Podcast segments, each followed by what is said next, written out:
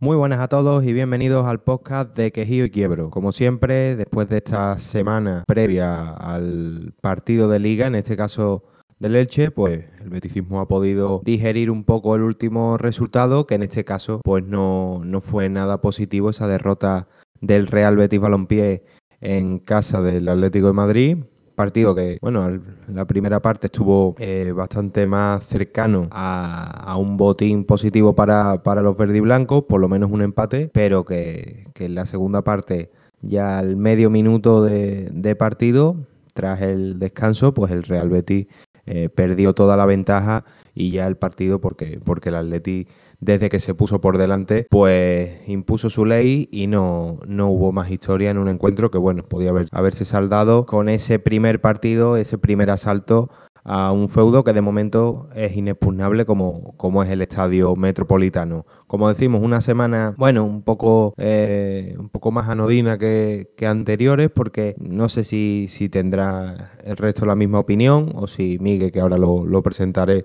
eh, estará eh, en sintonía con lo que con lo que yo pienso, pero eh, ha sido una semana que no un poquito insulsa en ese en ese aspecto. No sé si será por tanto tiempo ya sin sin fútbol normal en el, en el sentido de, de poder ir a, a, tu estadio, poder ver a tu equipo como, como siempre lo hacía, pero esta semana estoy yo un poquito más eh, en modo depresivo y no sé si Miguel eh, estará igual en sentido futbolístico. Esperemos que en el resto no. Muy buenos días, Miguel Ángel. Buenos días. Bueno, yo depresivo por el fútbol nunca, ¿no? Eh, al revés, siempre con ganas de ver más y más y más. Pero entiendo lo que dice, todo está un poquito un poquito más apagado, ¿no? Parece que no hay no hay ni, ni ganas de crítica que tú sabes cómo has hecho, que siempre apetece criticar, que la crítica es gratuita, entonces eso siempre apetece. Pero esta semana es verdad que ni, ni, ni eso es mucho. Es más, salió en una entrevista el, el técnico y, ni eso se ha criticado, ¿no? sabemos que aquí solemos criticarlo todo, ni eso. Entonces, parece que sí, que, que, afrontamos una semana un poquito depresiva en cuanto a los futbolísticos. Yo, por mi parte, no. Ya sabes que yo, si juega eh, el equipo de aquí enfrente con el otro, también lo veo, entonces no, no tengo problema por eso. Eh, un poco más en la línea de lo que de lo que te comentaba, que entre una cosa y otra ya no solo, eh, en este caso nos centramos en el fútbol, pero claro, todo lo que hay eh, alrededor, y más si me como, como estamos actualmente, pues te influye y te hace que, bueno, que no pierdas las ganas, pero, pero no lo afronte igual, y en este caso, pues el Betis otro partido que, se va a disputar en el Benito Villamarín y aquellos que, que bueno, que tengan la suerte de, de tener el, el, abono, pues no lo van a, a poder disfrutar esperemos que, bueno, este sentimiento y, bueno, esta alegría y esta pena, esta eh, depresión que tenga cada uno, eh, siempre centrándonos en, el Betis, pues se quite un poco con, un buen resultado, porque eh, no son las mismas sensaciones, Miguel, pero empezamos a ver un Betis que repite mm, sintomatología con respecto al del año pasado, un equipo muy irregular en cuanto en cuanto a, puntuación, que te firma buenos partidos, pero también otros en los que no, no termina de dar eh, la talla y sobre todo repite un, un lunar que ya se, que ya se vio en la, en la pasada campaña, que es el de los goles en contra. Ya es el equipo más, más goleado de la categoría empatado con, otros tres, pero esos 11 goles en 7 partidos lo dejan ahora mismo liderando una estadística que, nunca querríamos que, liderara. Yo la gran diferencia que veo con años anteriores es la autocrítica. Eh, la temporada pasada, cuando las cosas iban mal, se escudaba un poco en que era pronto, que, que tenía que tener paciencia, que esto sale adelante. Y aquí veo todo lo contrario. Aquí veo un, no se puede ser tan irregular, no, no podemos encajar tantos goles, no, no podemos pasar de ser un equipo que, maneja los partidos a, desaparecer de ellos. Y esa crítica no la había en las temporadas anteriores. Entonces, quizás ahí hemos ganado un poquito de, madurez deportiva, ¿no? Porque ya sabemos que cuando se empiezan a echar balones fuera eh, no, no acaba saliendo bien. Y en este caso Pellegrini, Pellegrini y jugadores, porque eh, Claudio Bravo ha salido también y lo ha dicho, que no, no se puede desaparecer así en los partidos porque al final eso perjudica a la, competitividad del equipo y, creo que, ahí hemos ganado un montón. Esperemos que solo sea un, pequeño bache. Muchos de los partidos que hemos perdido, los partidos que hemos perdido casi siempre son con equipos de arriba. ¿no? Esperemos que eso cambie, eso, eso varíe y en, el Elche seamos capaces de, poner una piedra de toque porque al final cuando quieres competir por, por grandes objetivos tienes que ganar este tipo de equipos. Pues sí, esperemos que, que contra el Elche este fin de semana de hecho mañana mismo, eh, pues el Real Betis consiga esa victoria que eh, seguiría siendo irregular porque sería victoria contra un equipo, digamos, más asequible y derrotas contra equipos más potentes, pero bueno, ya inicia, como, como bien dices tú, Miguel, esa, esa senda positiva que esperemos que no, que no abandone. Como siempre, vamos a empezar con un poco de actualidad, tanto noticias como, como entrevistas que, que se han ido sucediendo en estos días.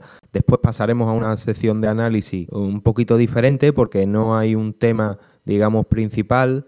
Eh, todo aquel que haya escuchado nuestros programas pues ha visto cómo hemos puesto la lupa eh, sobre jugadores, en este caso el último que, pasó por nuestro digamos por nuestro diván fue Nabil Fekir, también sobre el rendimiento del equipo. Y en este caso pues hemos querido hacer un par de preguntas a, la gente que, nos sigue en Twitter eh, para testar un poco y, pulsar la opinión de, del beticismo, por lo menos el que nos sigue, eh, en cuanto a lo que ha sido la temporada del Real Betis Balompié hasta el momento y cuáles son eh, sus pronósticos o sus sensaciones de cara al futuro que, que se viene, tanto el futuro más cercano como, como a final de, de, temporada. Tendremos también las preguntas y, como no, a final de, en el último bloque, pues esa previa de, del Real Betis Elche que se disputará, eh, lo recordamos, este próximo eh, domingo. Yo decía el sábado, me estoy confundiendo con la, con la femina, este domingo a las 2 de la tarde, además televisado en abierto eh, por Gol Televisión. Vamos a empezar con la, con la actualidad. Cuatro, bueno, dos noticias bastante breves. Dani Martín, que ya hace ejercicios de portería en el césped, lo hemos visto en redes sociales, como ya eh, estaba ejercitándose de una manera un poco más normal en cuanto a lo que puede ser el rendimiento de un profesional en, en, entrenamiento. Y otra también bastante positiva es que el juez instructor de la federación ha propuesto el sobreseimiento de los expedientes que se abrieron a, tanto a Manuel Pellegrini como a Joel Robles a raíz de las declaraciones de, de ambos tras el encuentro contra, contra el Real Madrid. El propio presidente del club, Ángel Aro, ha dicho que, aportaron sus alegaciones y que piensa, como se ha visto, que el juez comparte la visión que tenía el Real Betis, una, queja justa y, que se puede argumentar con, el, con la actuación arbitral que se perpetró ese día contra, contra el Real Betis Balompié. Y un último, bueno, no se puede catalogar co, como noticia, pero sí que, sí que me gustaría eh, analizarlo un poco contigo.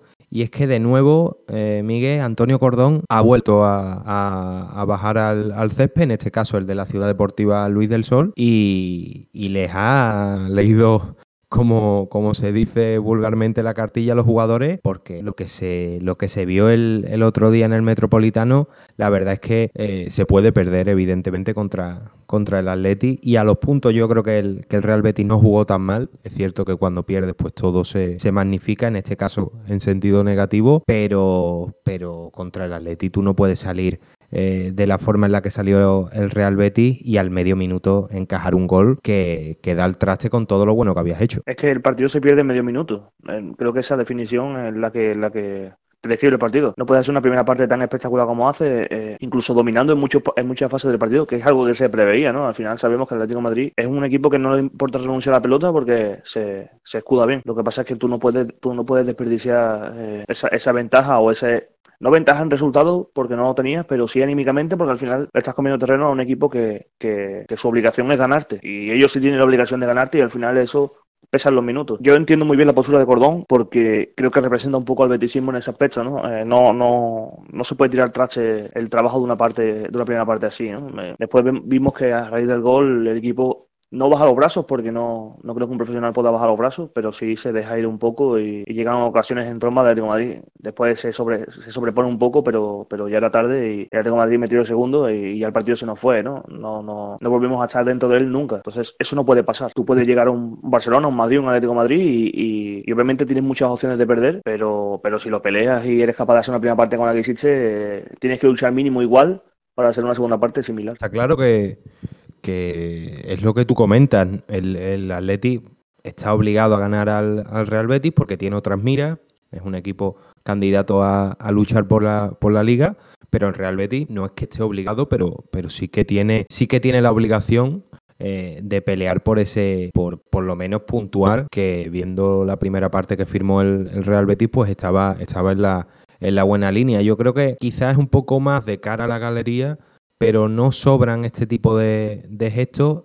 y yo sinceramente prefiero que, el director deportivo de la entidad baje al, al césped en este caso el de la ciudad deportiva, en un entrenamiento. Y bueno, no sabemos la charla íntegra, pero me imagino que irá por esa línea. Oye, eh, este es un proyecto ilusionante, es un año eh, complicado por, por las estrecheces económicas y por el, y por el poco dinero que, hemos ingresado. Tenemos un buen grupo, tenemos un buen entrenador. No se puede, no se pueden desperdiciar oportunidades como las de, como las del otro día. Porque es que realmente el partido del, del, del Atleti fue el clásico partido contra el Atlético de Madrid en, su casa. Un partido que te ilusiona, que piensas que, vas a, llegar a la orilla con cierto botín, aunque sea un punto, y a la mínima que te despistas, eh, te matan. Tan solo una vez el, Real Betis consiguió eh, puntuar, en este caso eh, con un empate a cero, y, los datos son bastante, bastante tristes porque realmente el Real Betis no ha conseguido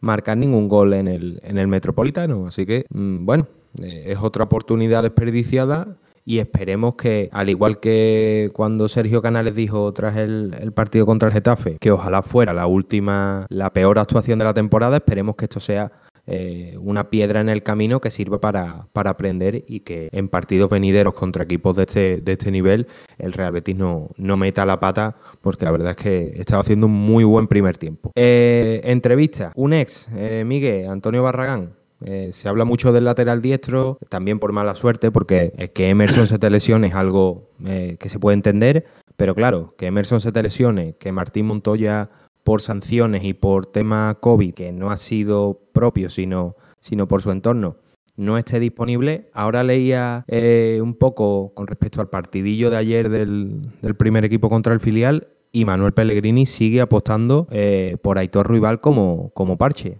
sorprende porque estás tirando del, juvenil eh, Fran Delgado para, todas las convocatorias y no termina, por lo menos a tenor de los ensayos, no termina de, darle la, alternativa al chaval que yo creo que, ya se la merece. Yo no lo veo entrenar, pero, pero no lo entiendo, no, no llego a comprenderlo. Le estás quitando una pieza fundamental al, filial y no la estás usando en absoluto, a lo mejor para los entrenamientos y poco más. Entonces, no llego a entenderlo. Prefieres poner un parche como otro rival, que sabemos que no es lateral, que incluso eh, Axel Torre, que no es, no es que se fije mucho en el Betty, sabe perfectamente lo que es Aitor Rival y hablamos de un jugador que en, eh, como parche puede ser carrilero, pero nunca lateral. Es que no, es, no, no, tiene actitudes defensivas como para poder estar ahí y hacerlo bien. Entonces no, no termino de comprender por qué no, Fran Delgado no cuenta con su oportunidad.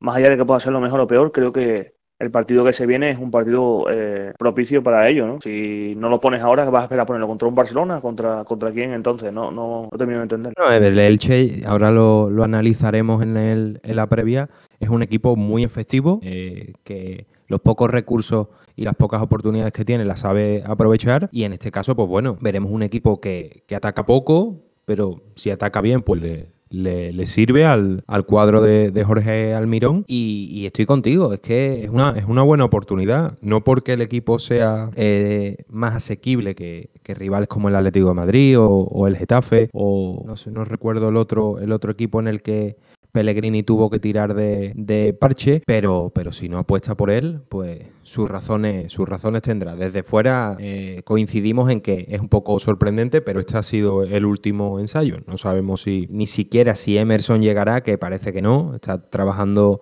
a destajo el, brasileño, pero no, no parece que vaya a llegar y veremos si, si finalmente apuesta por, por Aitor Rival. Luego en los posibles 11 también lo, analizaremos y me acuerdo, me acuerdo de, esa, de ese apunte de, de Asel Torres diciendo que Aitor Rival era más carrilero que, lateral en el caso de que haya que, apostar por el, por el canterano para, para tareas defensivas y para puestos defensivos. Volviendo a, a Barragán, entrevistado por los compañeros de ABC de Sevilla, pues repasaba un poquito diversos temas eh, bastante interesantes en relación con y en clave verde y blanca.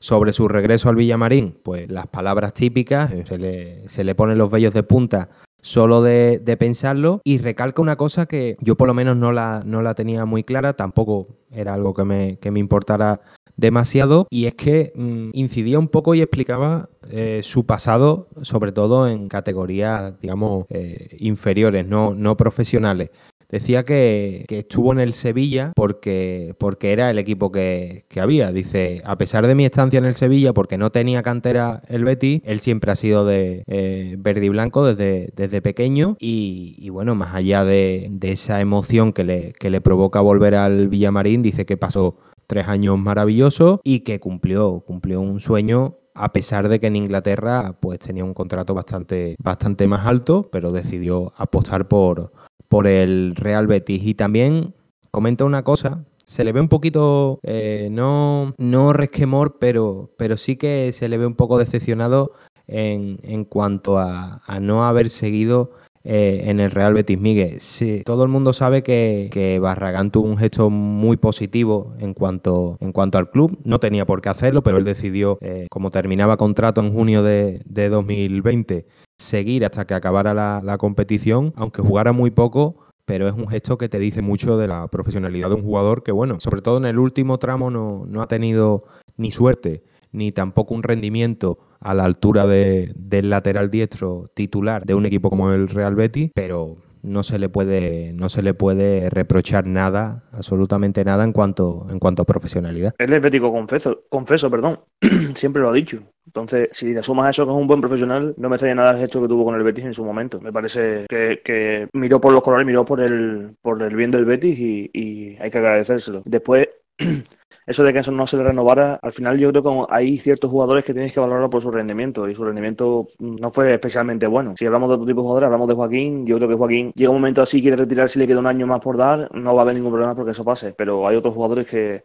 hay que ganarse un poquito más sobre, sobre el verde y, Barragán, salvo su primera temporada que fue espectacular, el resto fue un poquito en, descendente. Entonces, no sé hasta qué punto eh, interesaba renovarlo o no. ¿no? Eh, claro, sí. Que después su paso por el Sevilla hubo un tiempo en el que el Betty eh, no tenía ese tipo de cantera y, creo que somos la única la única ciudad así en Europa importante que los jugadores cambian de cantera y, nos molesta, ¿no? Si nos vamos a Italia hay jugadores que pasan por Milan, Juve e Inter y no pasa nada. Si te vas a la Premier hay jugadores que pasan por Arsenal, Chelsea, eh, United y no pasa nada. Creo que somos la única ciudad en, la que nos molesta que, nuestros jugadores se queden en Sevilla, ¿no? Ya sea en una sede o en otra. Al final creo que eso es simplemente anecdótico y, lo que hay que mirar es que en cuanto tuvo la, posibilidad de ser profesional en un equipo fue en el Betis y, lo dio todo y, poco más hay que decirle a eso. Bueno, eh, es que realmente eh, no, es solo. Bueno, en Sevilla, evidentemente, nosotros lo tenemos más cerca, pero sí que, sí que es cierto que, se tiene mucha, digamos, mucha tirria a ese tipo de, movimientos. Y realmente, tanto cuando eres profesional como cuando te estás formando, lo que quieres es jugar en el mejor club posible. Eso no es indiferente a tus colores. Tú puedes ser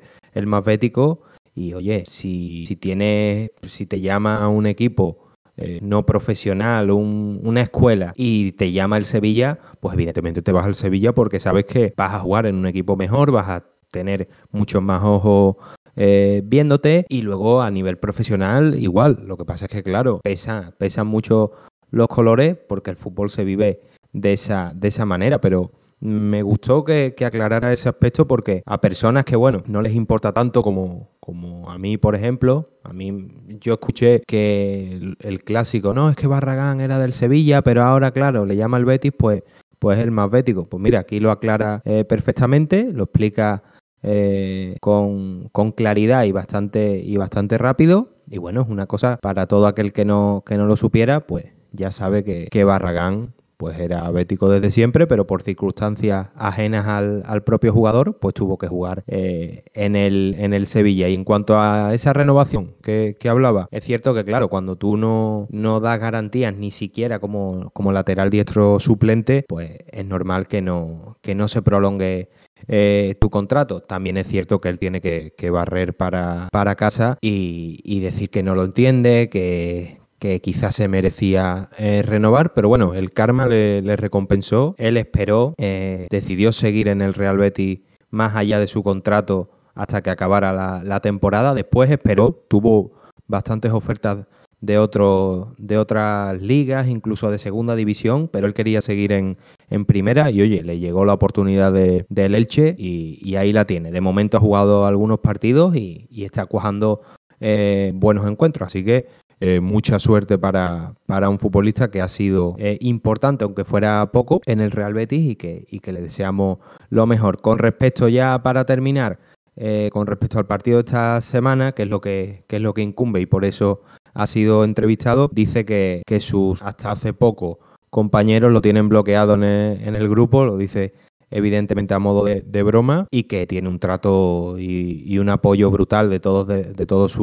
sus antiguos compañeros, palabras de agradecimiento y que tiene un, trato cordial tanto con jugadores como, como trabajadores del club. Así que reiteramos esa eh, digamos, esas palabras de, y ese deseo de que le vaya todo muy bien, porque es un futbolista que, al que no se le puede, no se le puede reprochar absolutamente nada en cuanto a profesionalidad. Otro que, destaca también por profesionalidad y por liderazgo eh, es Claudio Bravo. Miguel, hay algunas palabras de, esta entrevista a los compañeros de Canal Sur Radio que no, no las termino de no las termino de coger. Eh, es cierto que las tiene que, que decir por su papel de líder y, un poco para, para calmar eh, las aguas, pero decir que, la línea del equipo es buena y que, no tiene un sabor de boca especialmente malo, eh, quizá podría ser un poco, un poco conformista. No, no solo en ese aspecto, sino sobre todo en el de goles encajados. Cuando tu equipo es el más goleado de la categoría y viendo lo que arrastra de la temporada pasada, decir que no es un tema que le preocupe demasiado, mm, oye, o tiene mucha confianza en el grupo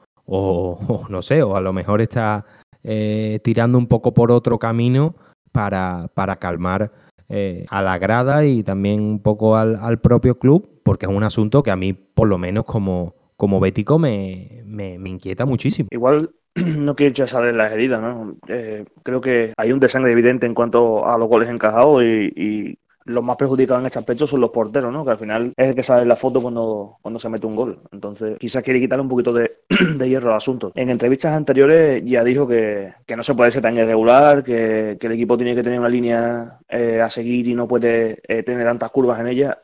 y quizás, viendo que el resultado no ha sido el mejor posible hecho, estas semanas atrás, ha intentado suavizarlo un poco, ¿no? Ha cambiado su discurso totalmente. Si vemos entrevistas anteriores y lo escucha, eh, eh, hace mucho, mucho hincapié a este tipo de, cosas, ¿no? Que los equipos tienen que ser regulares, que no se puede ganar dos partidos, perder dos partidos, que al final lo que te, te hace echar arriba es la regularidad y aquí te lo cambia un poco por el, bueno, no estamos tan mal, hemos encajado algunos goles de más, pero no, el grupo se ve bien, ¿no? Entiendo que, o quiero entender que es eso, ¿no? Que, que simplemente intenta quitarle hierro al asunto y no, no calentar más al Bético, que ya bastante caliente está de, por sí. La verdad es que, la verdad es que sí, la verdad es que se le ve, se le ve inteligente a, Bravo, un tipo que se la sabe todas, que, ha estado en, muchos y muy buenos clubes, porque no lo olvidemos, tanto en España ha estado con, la Real Sociedad y sobre todo con el, con el Fútbol Club Barcelona, además siendo importante hasta el final. De hecho, hasta que abandonó eh, Can Barça, era, el debate era eh, Ter Stegen está eh, ya listo para quitarle el, puesto a Claudio Bravo o Claudio Bravo o Ter Stegen, que son debates importantes, no son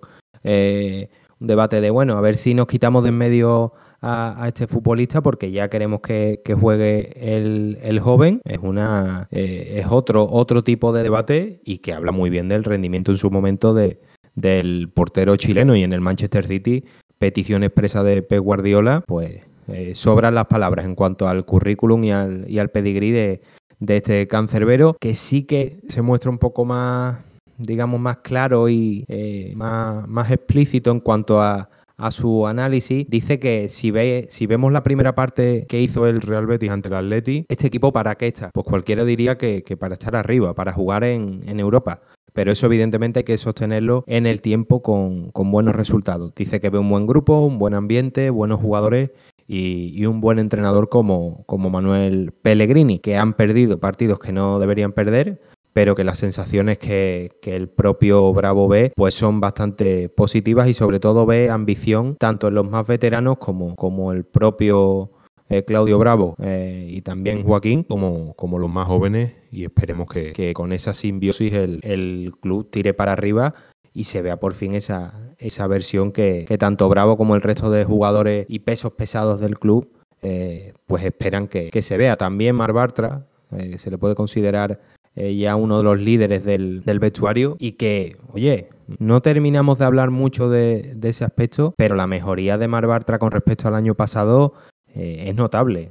Lo juega todo, ha mejorado muchísimo en ciertos aspectos en los que el año pasado se le criticaba, y con razón, tanto en la agresividad, en la, marca, la anticipación, eh, la concentración. Mm, oye, son aspectos que no son fáciles de, pulir, pero que en el caso de Bartras el bagaje y, las prestaciones que ha ofrecido te invitaban a pensar eh, Miguel, que, esto se iba a solucionar, que iba a ser un jugador que iba a volver a, dar eh, un buen nivel. Si juega contra el Elche, que todo parece que será así, sumará los mismos partidos que, sumó con, con, el club en el que, en el que estuvo como, como canterano, el Fútbol Club Barcelona. 103 partidos con la, con la camiseta del Real Betis. Esto cuando llegó, eh, pocos lo pensábamos, porque pensábamos que iba a ser un futbolista que quizás iba a tener el Real Betis como trampolín en cuanto a buen rendimiento, pero tanto por fidelidad y, cariño, eh, estamos viendo un Bartra que, es más probable que siga sumando partidos a que abandone el Real Betis Balompié. Cuando, llegó, eh, aparte creo que por ahí en un tuit,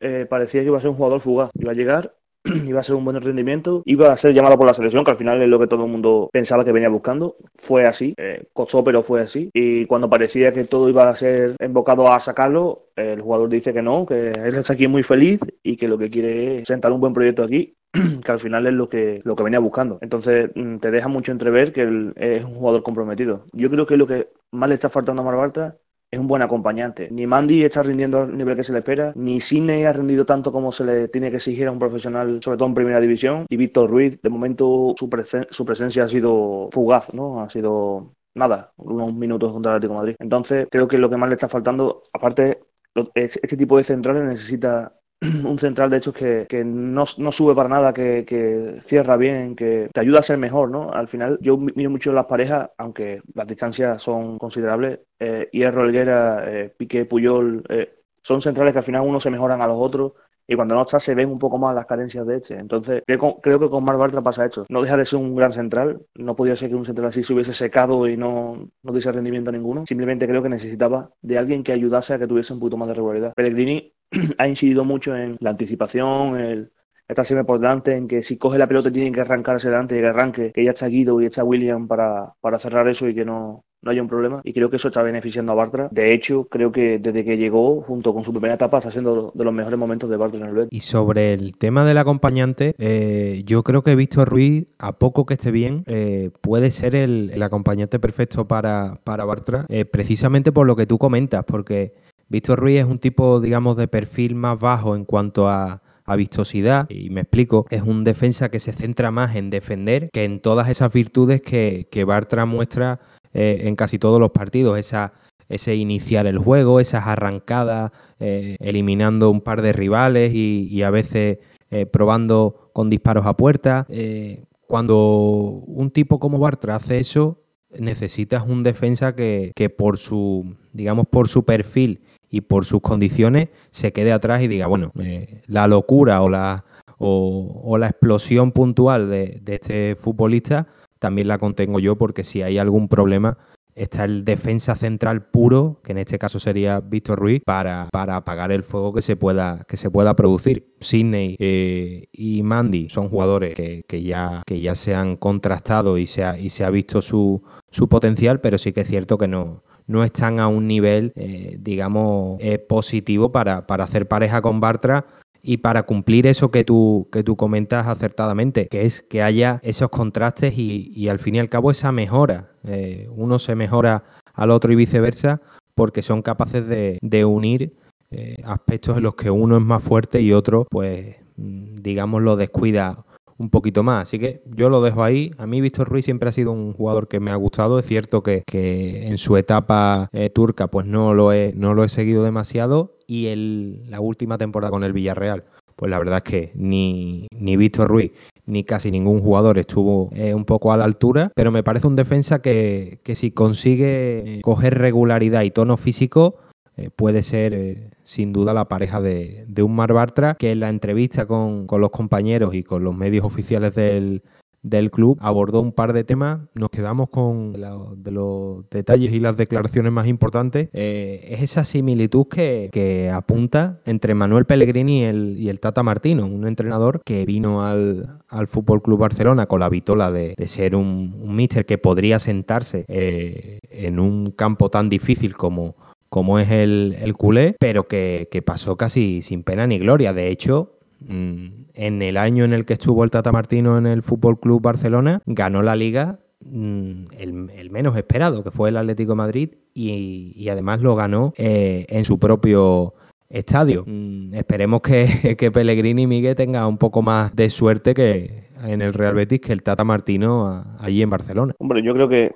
Pellegrini ha demostrado un poco más en España y en el fútbol europeo que, está más a la altura de, lo que se exige en este, en este fútbol que el Tata Martino, que es verdad que, en su país eh, hizo las cosas muy bien. Y es verdad, pasa un poco como, como el Mirón, ¿no? Al final son técnicos que vienen de allí y vienen haciendo las cosas muy bien. Cuando llegó Pellegrini, eh, yo, recuerdo firmar Pellegrini y decir yo, bueno, ¿y quién es este señor, no? Que, ha cerrado el Villarreal. Y a partir de ahí, bueno, pues creo que su carrera habla por sí misma. Entonces, compararlo, no sé hasta qué punto se pueden comparar, ¿no? Yo creo que el Tata Martino, más allá de que ha entrenado al Barcelona, su paso por aquí ha fugaz. Y el, eh, llegó a una época en la que estaba todo muy convulso y era muy complicado eh, hacerlo mejor de lo que se había hecho. Recordemos que viene la época Guardiola, eh, Tito, Luis Enrique. Son épocas en las que tú dices, ¿cómo, cómo sigo yo con esto? Y Pellegrini en ese aspecto vino a un club en el que simplemente quería crecer, consiguió crecer con el Villarreal y a partir de ahí le empezaron a venir eh, contratos espectaculares. Estuvo en el Madrid, eh, hizo una buena temporada, a pesar de que allí no, no sirvió de nada, pero hizo una buena temporada. Fue al Málaga, estuvo en Champions, eh, no sé, creo que, las comparaciones en este aspecto son un poco erróneas, más allá de que son los dos sudamericanos y que los dos vienen al fútbol europeo. pero en este caso se refiere un poco a, la forma de entender el, fútbol y al, y al libreto. Claro, es que el, el Tata allí en Argentina lo gana todo dominando la pelota. Y es cierto, viene a Barcelona porque es un técnico que domina la pelota, pero poco más allá se, se, entienden entre Pellegrini y Tata Martino. Y aquí la verdad es que Tata Martino no, no cuajó y de hecho pues propició que, un equipo como el Atlético de Madrid eh, rompiera un poco ese, ese duopolio eh, en liga eh, protagonizado por Real Madrid y, Fútbol Club Barcelona. Como decimos, esperemos que, que Pellegrini tenga más suerte que el Tata Martino en una plaza que, como decimos, no es fácil. En el Cano todo se multiplica por mil, pero en el Villamarín mm, hay que hacer las cosas muy bien y tener una pizca de suerte, por no decir eh, unas pocas más, eh, para, para, cuajar. Y esperemos que, que este año por fin eh, sea, sea así. Un apunte rápido para terminar la, entrevista eh, de Mar Bartra. Dice que cuando nos hemos puesto por delante a los equipos les ha costado mucho hacernos gol. Eh, claro, eso casi siempre suele, suele suceder, pero si el, si el equipo no mete goles y también encaja con facilidad, pues es muy difícil que se den esa, esa circunstancia. Dice que también más que algo individual es de, es de sentido mental, que tienen que estar eh, más arropados el uno, el uno con el otro, más solidarios y que cuando, cuando han perdido eh, han encajado más de lo, de lo normal. Pero mm, eso, la culpa, la culpa es del, colectivo si te meten un gol, como en el caso del, del día del Atleti, y después recibes otro, eh, o contra el Madrid o contra la Real Sociedad, que sí es cierto que son dos partidos que,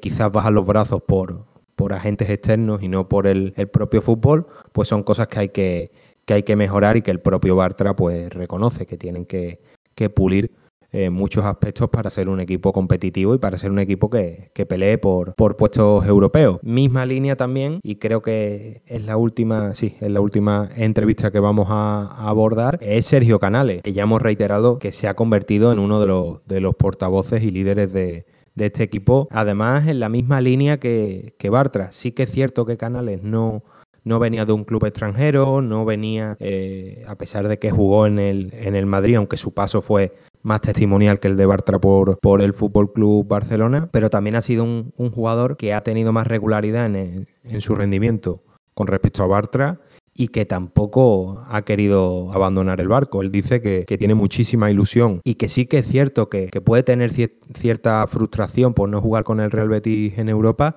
pero una frustración positiva. Dice que, no se marcharía. Dice, marcharme si el equipo no se clasifica para Europa, si pensase así, no estaría dando todo de mí. Mm, la verdad es que las dos últimas temporadas, Miguel, eh, él mismo se ha encargado de apagar el fuego pero todos pensábamos que si llega una buena oferta por canales es difícil que, el cántabro no, no abandone el barco, eh, no porque él tenga mm, especiales ganas, sino porque, claro, si te viene una buena oferta a nivel económico y te viene un equipo que, juega competición europea, yo creo que nadie en el beticismo eh, le, reprocharía absolutamente nada porque es un futbolista que lo ha dado todo y que a veces incluso ha estado eh, solo ante el peligro. Yo cuando sale el nombre de Sergio Canales, cada vez que contra más va hablando, más tengo que ponerme de pie cuando, cuando se habla de él, ¿no? Al, final, bueno, hubo una oferta que estuvo a punto de cuajar, que menos mal que no cuajó, que fue el Atlético Madrid que estaba insistiendo en él y yo doy gracias a que eso no pasase y, él tuviese las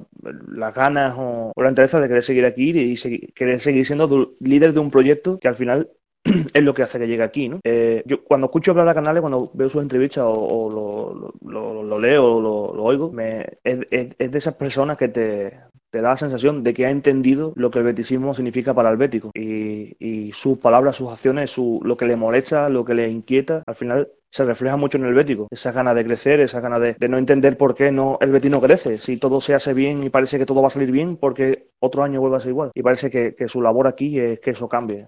Y creo que el Bético tiene que estar muy agradecido a que una persona así, con esa mentalidad, cale aquí y, quiere echar raíces aquí y no se quiera mover de aquí.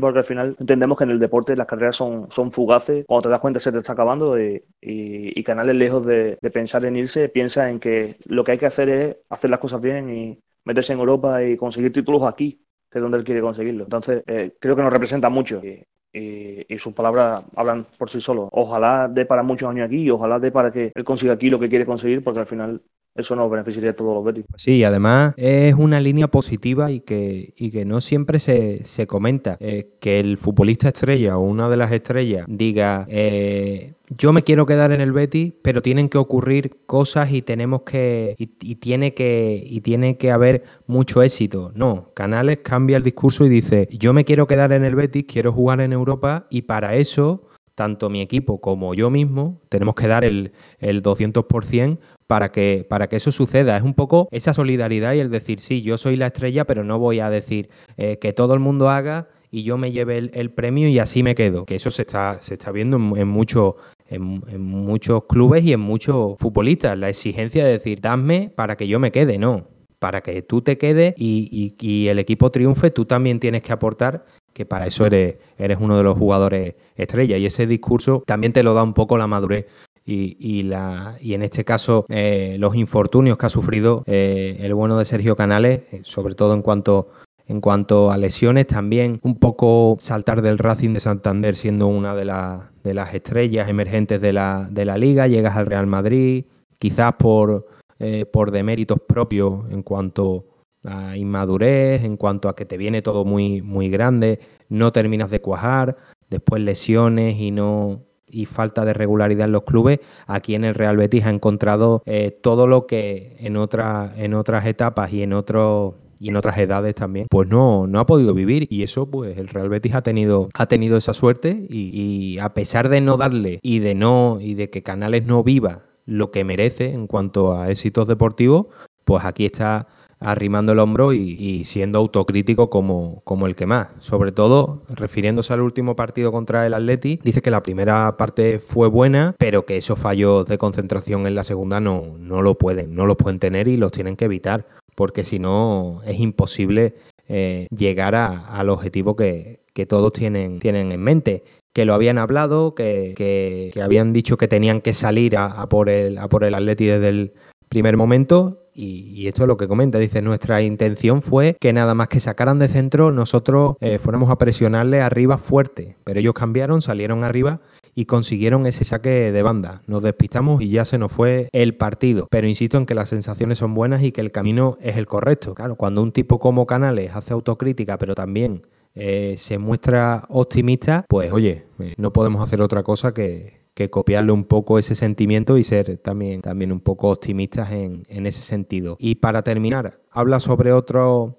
jugador que se le espera que sea clave, pero no está terminando de, de rendir, como es Nabil Fekir, Dice que es un jugador muy importante por técnica, por lo que ha hecho, por donde viene y por lo que ayuda en el vestuario. Saben lo que, lo, que le, lo que les puede dar. Pero dice, también creo que le pasa lo que, lo que le pasa a muchos jugadores, que se saben que son los líderes de los equipos en el campo y quieren hacer muchas cosas y ayudar, pero al final no, no, no le sale casi, casi ninguna bien. Pero que dice que el grupo está para ayudarlo y para que ofrezca eh, lo, mejor de sí. Así que esperemos que, como siempre, que tanto Canales, Fekir como, como el resto de puntales y de jugadores que, conformen el equipo pues tiren hacia adelante, porque por grupo Miguel yo creo que, hay una buena plantilla, quizás no eh, con refuerzos de relumbrón, pero si la plantilla está sana al completo, que yo creo que es la que, esa es la clave. Cuando la plantilla está sana, digamos que la planificación luce un poco más, eh, pero cuando hay alguna baja, sobre todo los infortunios y los percances que estamos teniendo con, con Emerson, eh, ahí es donde se ven las carencias y ahí es donde de momento el Betis no termina de, digamos, brillar ante las adversidades. Yo creo que cuando el, cuando el equipo se encuentre en su pico de rendimiento más alto, que eso ya sabemos cómo funciona, hecho físicamente te vas poniendo tono conforme va jugando partido, creo que ahí vamos a ver la realidad de la capacidad del Betis, que esperemos que eso pase más pronto que tarde, ¿no? Al final, como se te empiecen ahí partidos, eso deja de tener solución y, ese discurso que todos vemos que, que, lanzan tanto jugadores como entrenador deja de valer para nada. Entonces, hay que, es que, hay que ver cuando todo está pleno rendimiento si, si, el equipo le da para competir con todo y contra todo. Al final está pecando de que, de que en ciertos momentos, en ciertos partidos, le está faltando piezas fundamentales como Emerson o, o, los centrales en sí que no están en rendimiento o delanteros que no, no están rindiendo no ya solo en juego, sino en lo más importante que se pide un delantero, que es el gol, que es la finalización. Entonces hay que ver cuando se llegue a, ese pico alto, a ese momento de, tren que funciona ya por, por, porque ya va en, cuesta abajo y ya va funcionando solo. Hay que ver si ahí realmente Betis da para competir o no. De momento los discursos que salen son todos buenos, positivos y que todos buscan lo mismo y, que se busca regularidad y ganar y, meter el en Europa, pero aquí hay que hablar con hechos y no con palabras. Pues sí, sí que es cierto que esa podría ser la la síntesis que resuma eh, lo que está siendo la temporada hasta el momento del Real Betis. Más eh, palabras y más muestras de, cambio a nivel verbal que, a nivel futbolístico. Pero bueno, llevamos siete jornadas tan, tan solo, queda todavía un mundo y no es lo mismo decir esto eh, estando el último y, con, con, un saco de partidos lamentable que con el rendimiento que está mostrando el equipo es, indudable que, la sensación que te transmite este Betis es que, oye, nos gustaría que estuviera mucho más arriba y que por sensaciones son más las cosas que se pueden mejorar que las cosas que están mal y podrían eh, ir a, peor. Precisamente esto es lo que hemos preguntado a, nuestra gente en, en, Twitter. Hacíamos, lanzábamos esta, este tweet habiendo pasado siete jornadas y disputados partidos ante todo tipo de equipos, es decir, pues candidatos a la liga, candidatos a, competición europea, pues esa famosa tierra de nadie o, permanencia. Eh, dos preguntas. La primera, ¿qué te ha parecido el arranque liguero del Real Betis? Y la segunda, ¿cuál es tu pronóstico de cara a lo que resta de, campeonato? Hemos tenido algunas respuestas que vamos a ir eh, recitando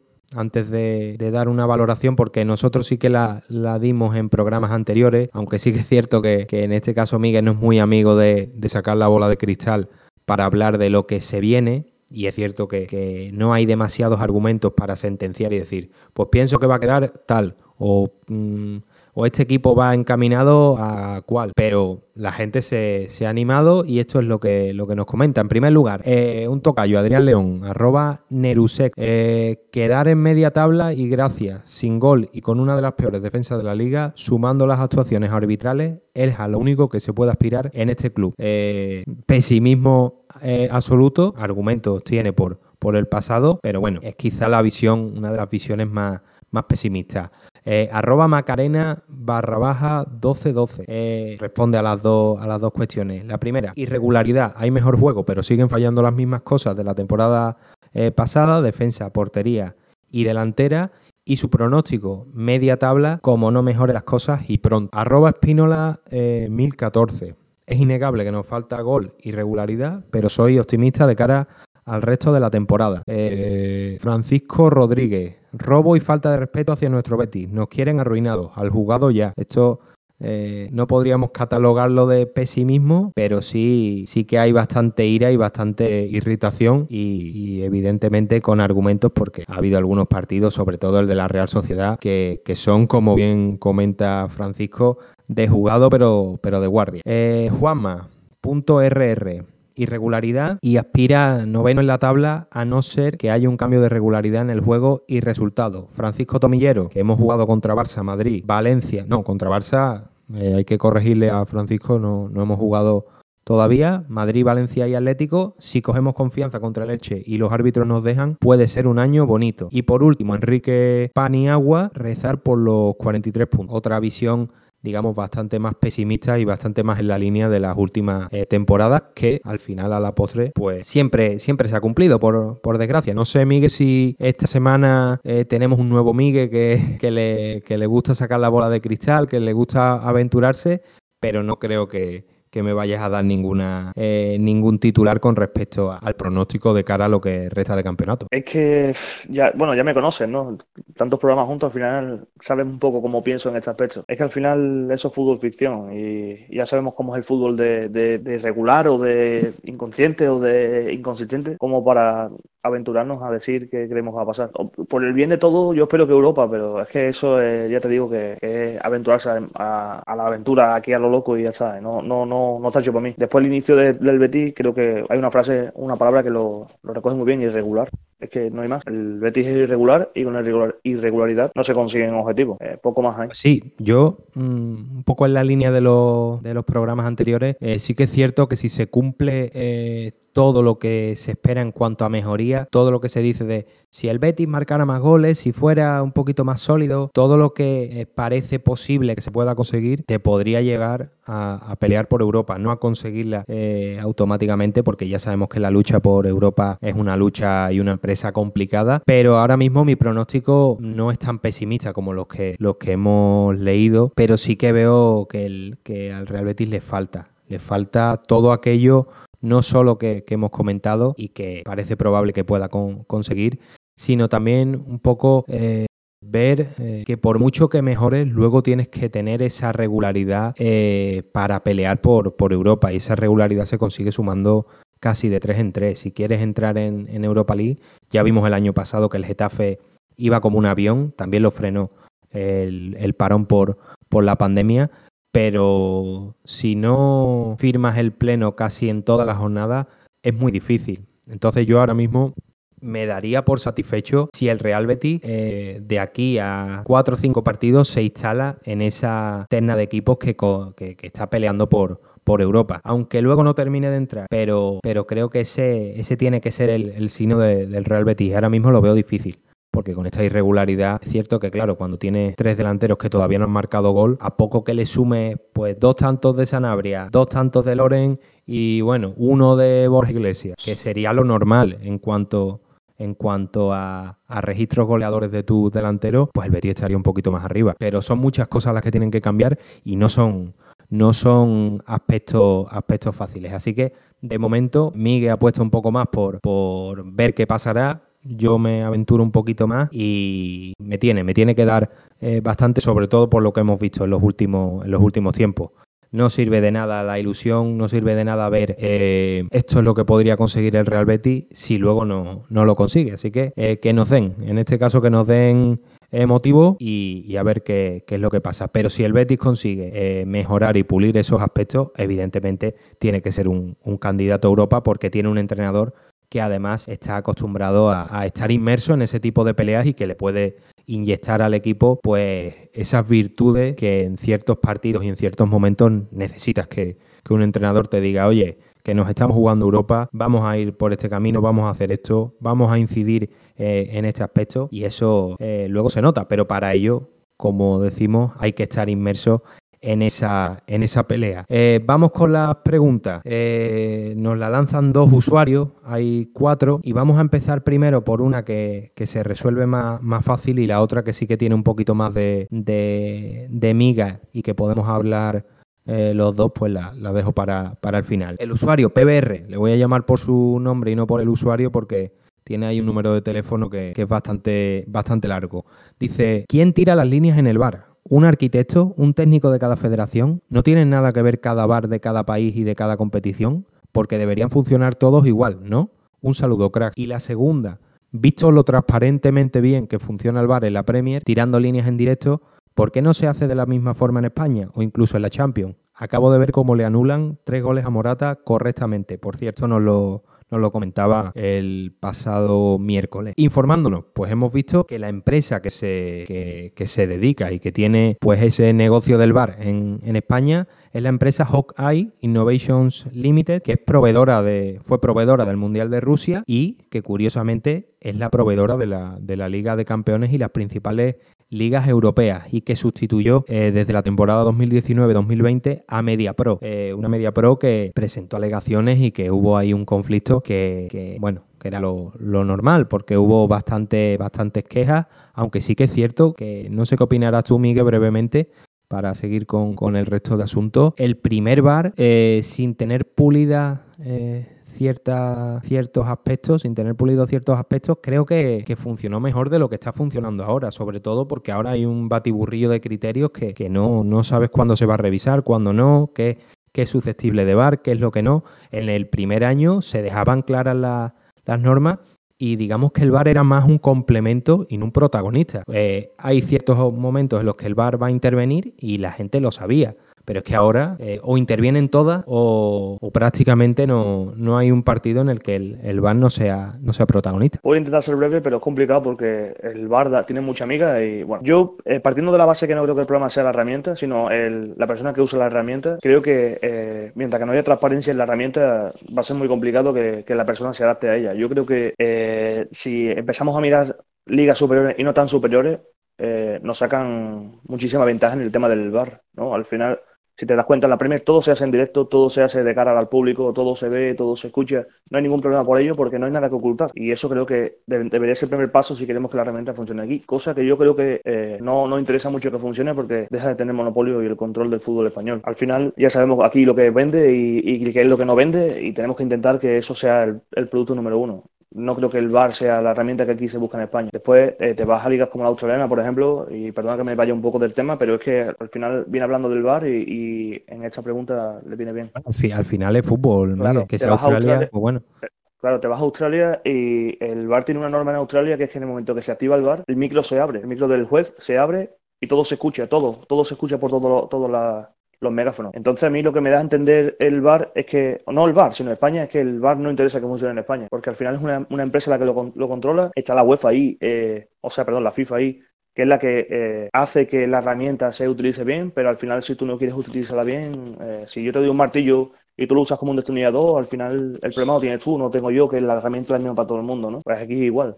El bar es el mismo en todo el mundo, solo que en Inglaterra llegó el bar e invirtieron muchísimos millones en infraestructura. Hay hasta 70 cámaras a pie de, campo para que no se escape ninguna instantánea ni ningún tipo de ángulo. En Alemania se invirtió otro, otro, otra, otro.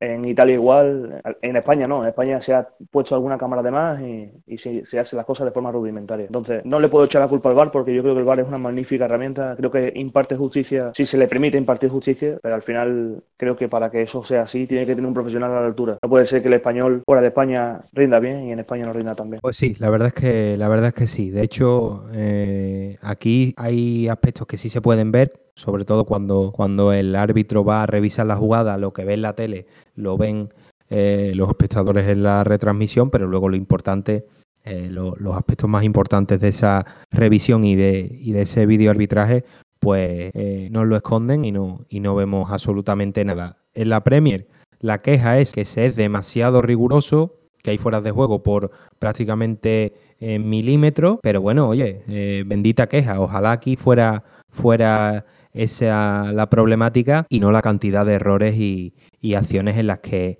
eh, se supone que una herramienta casi infalible comete fallos por lo que tú mismo comentas y que hemos incidido en innumerables ocasiones no es la herramienta, sino, sino la persona que, la utiliza y sobre todo eh, en qué partidos y contra qué equipos la, utiliza. Tenemos que, pensar mal porque ya el tiempo y los partidos nos lo, nos lo ha demostrado. Es muy fácil. Eh, utilizar el VAR para algunos equipos y muy difícil contra, contra otros. Pero bueno, yo he visto que te has quedado con ganas de más, Miguel. Lo mismo la semana que viene, el próximo programa, eh, incidimos un poquito más en el, en el VAR si hay, si hay algún asunto. Esperemos que contra el Elche estén quietecitos y no, y no haya ningún problema. La segunda pregunta, que bueno, un poquito ha sido respondida en anteriores programas y, en este mismo, eh, del usuario arroba que barra baja huerta, Dice, esto refiriéndose al partido contra el Atleti. Otra vez la defensa retratada de los goles. Debemos cambiar el sistema. Otra vez mediocre William Carballo y Fekir. ¿De qué sirve llegar a línea de fondo 20 veces si no se centra bien?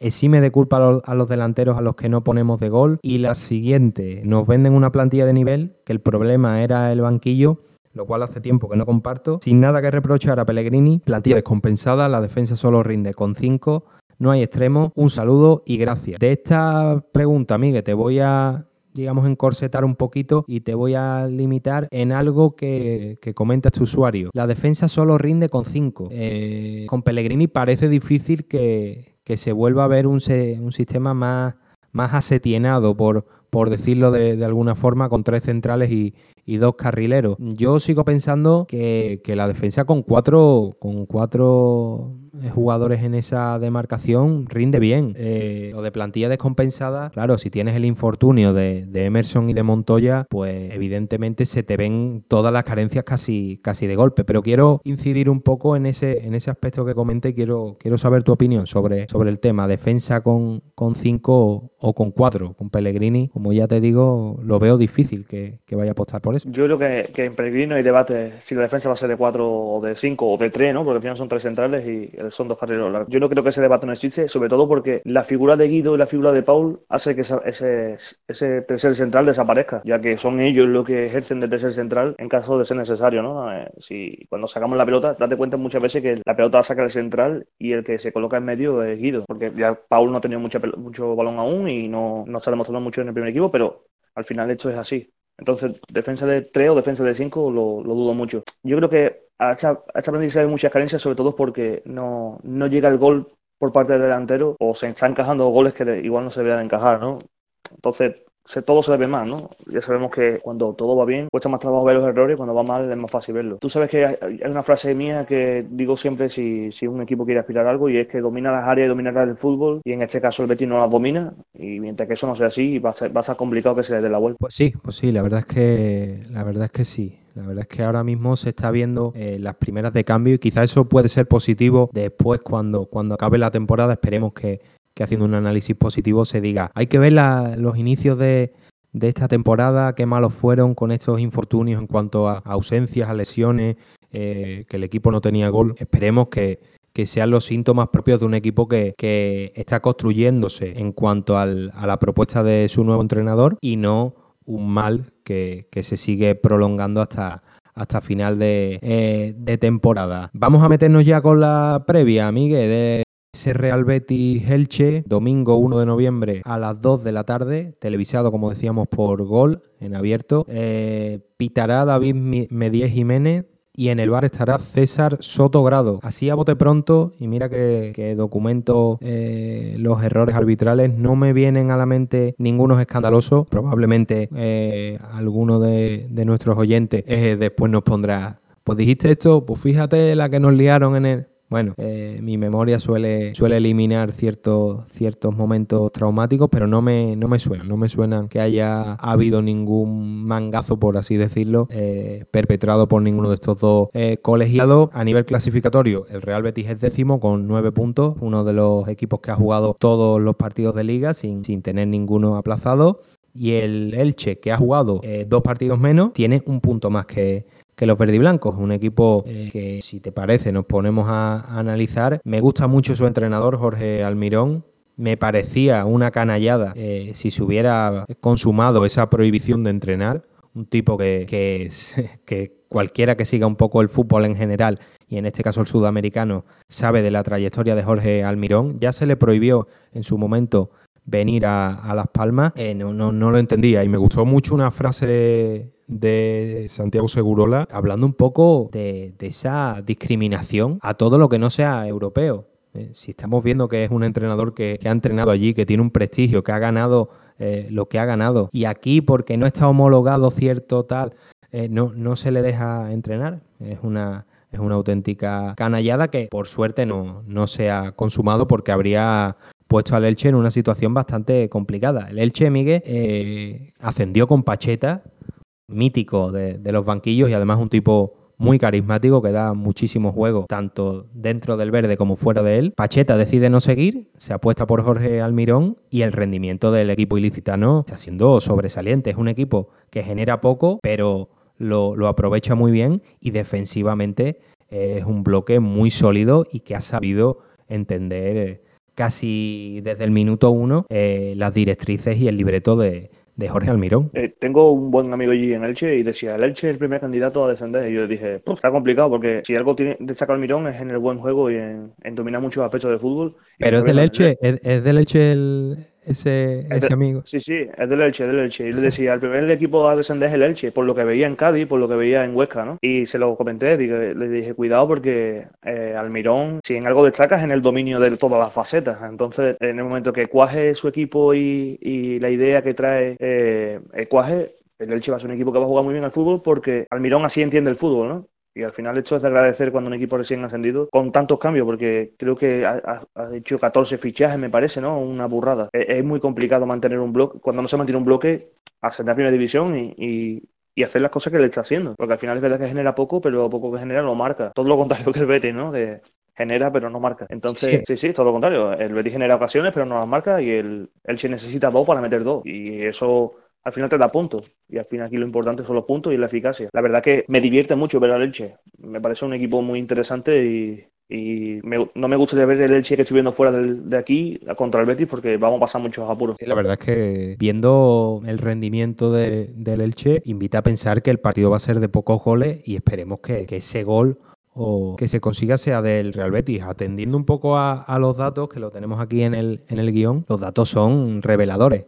Betis ha marcado 7 goles, dos más que el, que el Elche, que ha metido 5. Ha encajado 11 el cuadro verde y blanco y el Elche ha encajado 4. Pero es que ahora, si te fijas en los tiros, el Betis ha tirado 88 veces de ellas 29 a puerta, el, Elche ha tirado 22, 9 a puerta y ha recibido 84 por 61 del Real Betis. O sea, eh, es todo lo contrario. O sea, son datos que, debería de tener el Betis, pero, pero que tiene el Elche y que además en tanto en la estadística de goles encajados como en goles anotados, con poco mete mucho casi lo mismo que el, que el Betis y, recibiendo tantos tiros eh, recibe poquísimos goles. Son cuatro goles en cinco partidos, menos de un gol por, por encuentro, que es una estadística que para un recién ascendido que, pelea por eso mismo, por mantenerse en la categoría, son datos, datos brutales y sobre todo una racha que lleva que desde la jornada 3 eh, no, no pierde, tanto en la 4 como en la 6 y la 7 ganó en las 5 empató y que tú te diviertes y, estoy contigo, es que da la sensación y, las muestras que da este equipo es de que tiene las cosas muy claras, es con balón, toca como si, como si llevara 3 o 4 años con, con el nuevo Mister. Después arriba, sí que es cierto que no termina de, consolidarse un goleador, también eh, porque, porque ha fichado mucho y todavía hay que, hay que rodarlo, pero, pero es que si con el Betis decimos que hay muchas cosas positivas y mucho margen de mejora con el, con el Elche también. Es que a poco que, los delanteros tengan un poco más de regularidad, que yo creo que el Elche va a encontrar pues un, un Jonathan en su, en su momento, un Nino en la segunda división, que ahora está teniendo menos protagonismo, pero también está ahí. A poco que encuentre un jugador que le dé 12-15 goles, que, que todo equipo que eh, de su corte que se acaba salvando lo tiene, pues, pues va a tener eh, va a tener una temporada que, ¿por qué no? Podríamos verlo en esa tierra de nadie, ese 11, 12, 13, ese, esos puestos en la clasificación y ver una temporada bastante plácida. Yo me quedo, eh, como no, con la, con la defensa. Me gusta muchísimo un futbolista capitán, además del equipo, como es Gonzalo Verdú. Un central que, claro, es de esos centrales que vienen de segunda y que yo creo que se van a consolidar en, en primera. Esperemos que, el Elche no, eh, no baje, pero si hay un descenso de categoría es esos centrales que, cuajarían en, cualquier equipo. La verdad es que la línea defensiva eh, tiene, tiene al capitán como, como principal baluarte. Yo no sé si, si estás siguiendo mucho eh, al Elche, imagino que sí, porque encima tienes ahí a un, a un amigo al que le estarás diciendo qué pasa, ese, ese no era el equipo que, que, se, que, iba, que iba de cráneo. Pues mira, ahí hay, ahí hay materia prima y yo principalmente me quedo con, ese jugador, con Gonzalo Verdú, que me parece un central de, categoría. Después también tiene a Abadía, ¿no? Que creo que, es uno de los porteros que se va, se va a, levantar como portero de la categoría casi con toda seguridad, ¿no? Ya estamos viendo sus partidos que, que, cada partido sus rendimientos mejor. Se ha reforzado bien con, con Marcones, ha cerrado muy bien línea con Rigoni, estuvo a punto, lo que pasa que, bueno, esto es un fichaje que nos llegó a cojar de cerrar a Fernando Llorente, que estuvo muy cerca de venir al Elche y al final es un equipo que, que con un jugador dominador por línea le está siendo suficiente como para poder hacer las cosas muy bien en primera división. Después Verdú, yo estoy contigo. Yo creo que Verdú va a ser los jugadores que llegan a primera para quedarse. A no ser que sea de estos jugadores que dicen, eh, yo no me muevo del Elche y si el Elche baja me voy con ellos. Pero yo creo que es uno de esos jugadores que llega para quedarse en primera división y con todo merecimiento. Hace muchas cosas bien el Elche. Eh, cierra bien, eh, ataca bien los espacios, no necesita mucho para marcar, como estamos, estamos viendo, y yo creo que va a ser un equipo que no va a sufrir, pero que no va a sufrir en exceso como para quedarse en primera división. Más veía eh, posible que el Huesca, eh, por juego, por estilo, y porque ha mantenido el bloque, dominase y, estuviese más arriba, pero eh, los ves jugar y los ves en, directo y te da la sensación de que el Elche es un equipo mucho más, más trabajado, más, todo más, más, meticuloso, mejor cerrado y sin embargo el Huesca tiene más carencia a pesar de que tiene mejores jugadores en plantilla. Sí, la verdad es que tanto, tanto Cádiz como Huesca y este, y este Elche eh, son recién ascendidos que van a poner van a poner en aprietos a equipos que tradicionalmente han estado ahí abajo. Yo, sinceramente, veo eh, más carencias en el Valladolid, en el Alavés, por ejemplo, que parece que ya va un poquito más, más en línea ascendente. En el Eibar, que si no termina de. que si se instala en esa dinámica. Puede, puede pasar a puro el Celta, que tiene un plantillón, pero no termina de, de ir hacia arriba. Creo que este tipo de equipos también un poco por su, por su condición, porque saben y han sufrido mucho para, para subir, también pueden, pueden estar eh, más hechos y con más callo para, para pelear y, conseguir esa, esa, permanencia, pueden poner en aprietos a, equipos que en otros años se salvaban porque había eh, peores conjuntos en cuanto eh, al descenso. Tú comentabas acertadamente, Abadía, que en esa frase que tú comentas de dominar las áreas, el Elche de momento domina una, que es su portería, tiene un portero que estoy contigo, va a ser una de las revelaciones del, campeonato. Y arriba, oye, mm, no termina de, encajar ningún nueve potente, pero esa pareja Peremilla, Tete Morente, me gusta muchísimo y sobre todo en el centro del campo eh, se ha asentado un jugador que ya hemos visto que, tiene gol y que tiene, tiene chispa, tiene esa, esa electricidad que nos gusta en, en atacante, que es Josán. Es un, chico que, que parecía que, iba a tener otros jugadores por delante, pero se ha adaptado a la categoría a las mil maravillas y futbolista que el otro día eh, marcó contra, el Valencia, eh, puede ser una otra de, las revelaciones. La verdad es que tiene, muy buenos jugadores. Si, si como estamos viendo, Almirón consigue eh, que todos cuajen o consigue por lo menos tener un once de gala y buenas variantes, la verdad es que tiene muy buenos futbolistas. Raúl Guti, Víctor Rodríguez, que está teniendo menos protagonismo, pero es un futbolista contrastado también en primera. Eh, Fidel, Guido Carrillo, que rompe un poco con, el perfil de atacantes que estoy, que estoy viendo con Peremilla y Tete Morente. Lucas Boyé, que ya le vimos que a poco que tenga media ocasión te va, te va a generar eh, peligro. Es una buena, es una buena plantilla. La verdad es que eh, tu amigo hay que darle un tirón de orejas porque aquí hay, hay buena materia prima. Y creo que, oye, para el año que viene, aunque haya gente que, sea alérgica a, fichar jugadores de este tipo de equipo, de aquí se pueden sacar algún, que otro futbolista, porque aquí hay carne de, muchas revelaciones en, todos los puestos, tanto en portería, desde la portería hasta, hasta el ataque. Yo tengo subrayado a Guti y a Tete Morente, que creo que son dos jugadores muy interesantes a seguir para, el futuro próximo. Después, es que también es verdad que el Elche está teniendo mala suerte de que los sudantes se están lesionando y, y está teniendo que, jugando, que jugar con, con extremos de delantero, porque al final tanto Pérez Milla como Tete Morente, eh, Josán, todos son extremos. Son extremos que pueden jugar de delantero, pero al final son extremos. En el momento que, uno de sus delanteros cuaje y, le dé rendimiento que necesita esos, esos extremos al final, ¿no? Para que jueguen y, tengan una referencia, este equipo va, a ser muchísimo más y va a sorprender muchísimo más al, a la persona que no conozca el equipo, ¿no? Porque al final que lo sigue un poco se da cuenta de que con poco más que un par de piezas encajen, este equipo va a rendirle iba a pelear casi a cualquiera. Sí, además que, así consiguieron el, ascenso contra todo pronóstico, luchando hasta el final, hasta el último segundo. Ahí estuvo ese gol de Permilla en Montilivi que les dio el ascenso y ahora estamos viendo que, pueden competirle a casi cualquier equipo. Vamos con datos sobre sobre el partido. El Real Betis, el equipo que más expulsiones acumula hasta el momento en Liga Santander. Emerson Mandy y Martín Montoya, que la sufrió en el Metropolitano, ya son tres y, lideran una estadística que de las que no, nos gusta para nada que, sean cabeza eh, en, la, en esa clasificación particular. Pero bueno, esperemos que se vaya, eh, que vaya viendo más equipos que no sabemos si, si decir que sufran esa justicia que sufre el Real Betis, porque hablar de justicia es bastante generoso, pero bueno, con que tengan eh, la mitad de infortunio que ha tenido el Real Betis con los árbitros, pondrán en aprietos al, a los verdiblancos en esa, en esa clasificación. Eh, tema plantilla, con Víctor Ruiz, el debut de, del defensa central en el Metropolitano, ya han jugado todos los disponibles del primer equipo. Y en cuanto a racha, el Elche,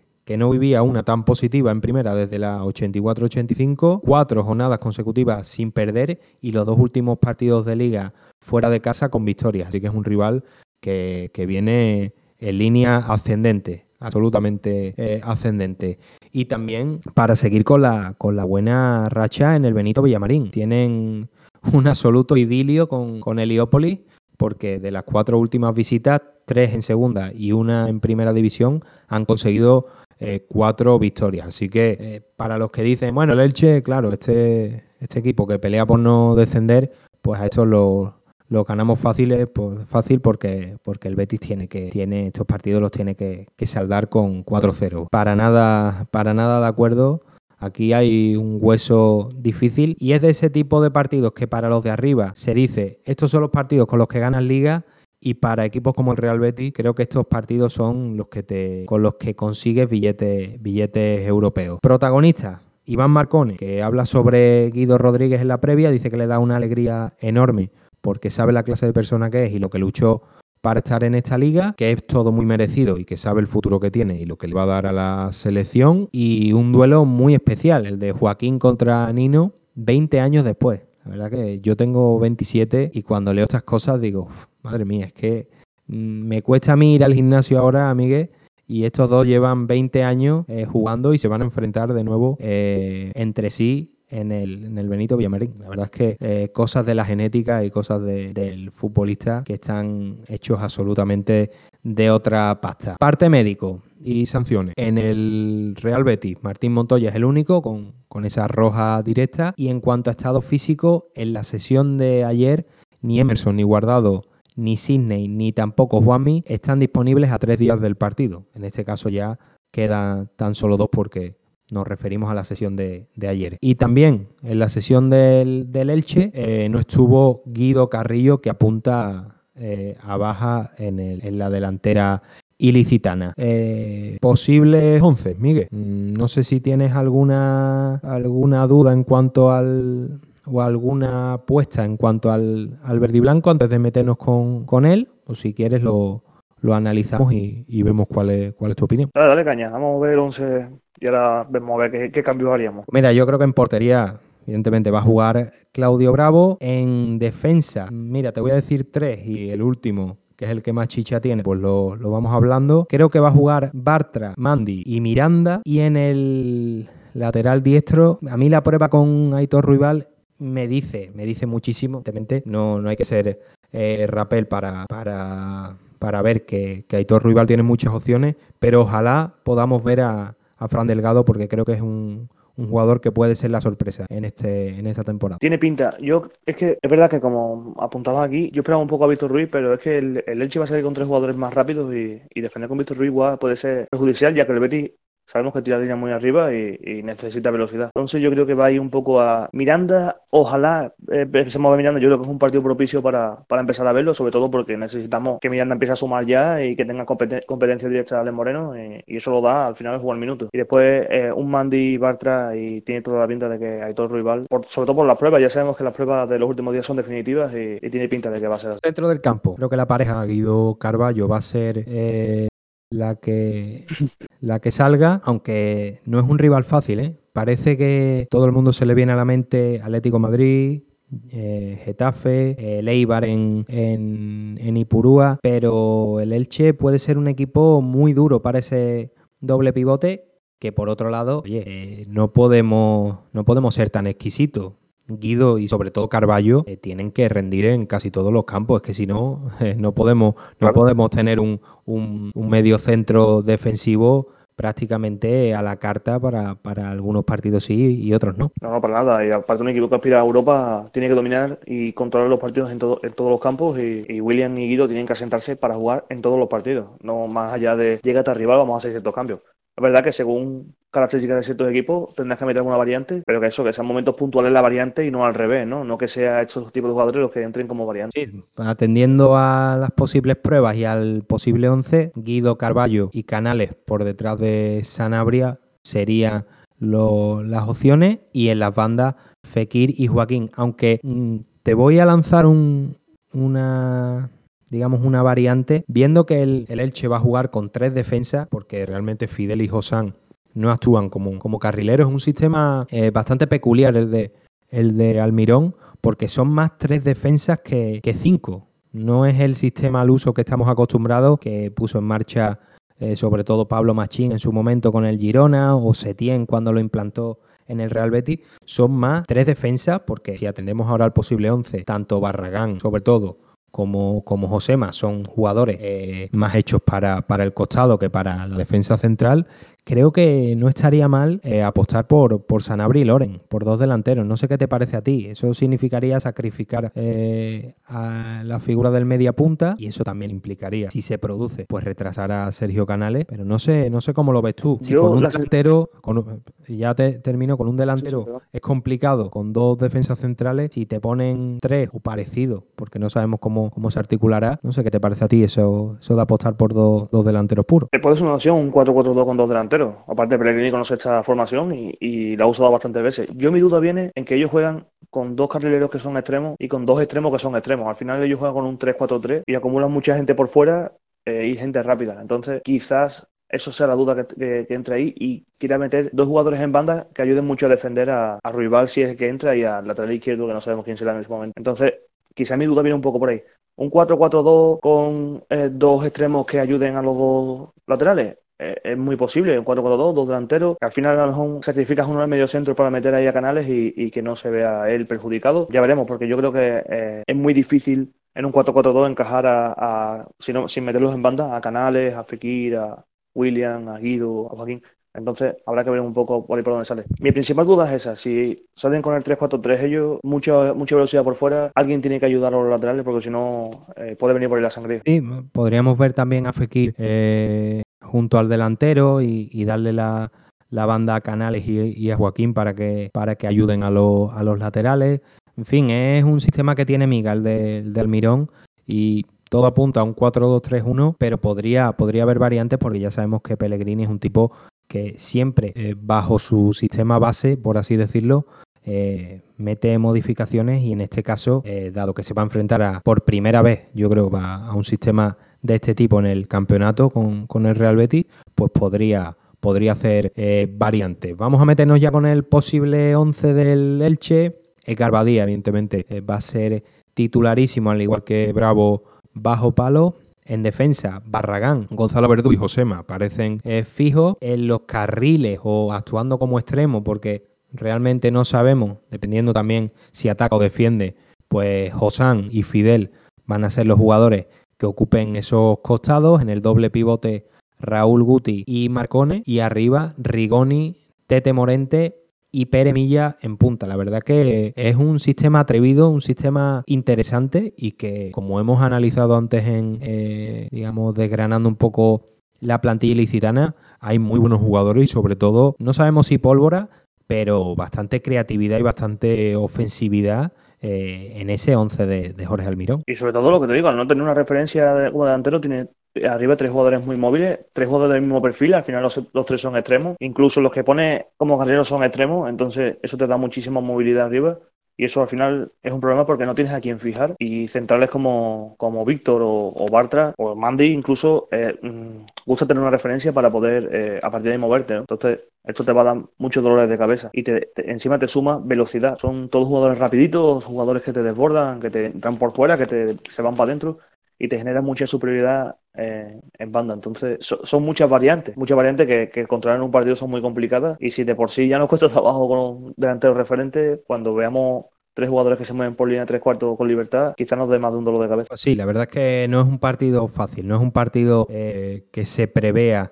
eh, controlado desde el primer momento y, asequible y veremos qué es lo que hacen los, pupilos de Manuel Pellegrini ante una de las revelaciones sin duda del campeonato como, como es el Elche. Esto tendrá lugar el, domingo, como siempre tendréis eh, análisis en, nuestra, en nuestro blog. En este caso hemos cambiado la, dirección, ahora es quejío y quiebro.medium.com. Ahí están, ahí es donde alojamos nuestros textos. Eso será el domingo, que haremos el, uno por uno y también tanto las opiniones de, de Miguel como las mías estarán eh, retuiteadas en nuestra cuenta de Twitter, arroba quejío sin la, la Y. Y el sábado a las 12 de la, de la, mañana tendremos ese Real Betis Fémina Fútbol Club Barcelona femenino. Lo cubriremos in situ eh, desde Quejío y Quiebro. Estaremos en la ciudad deportiva Luis del Sol para, para retransmitir vía Twitter ese, ese partido y después tendréis el correspondiente análisis en el blog que repetimos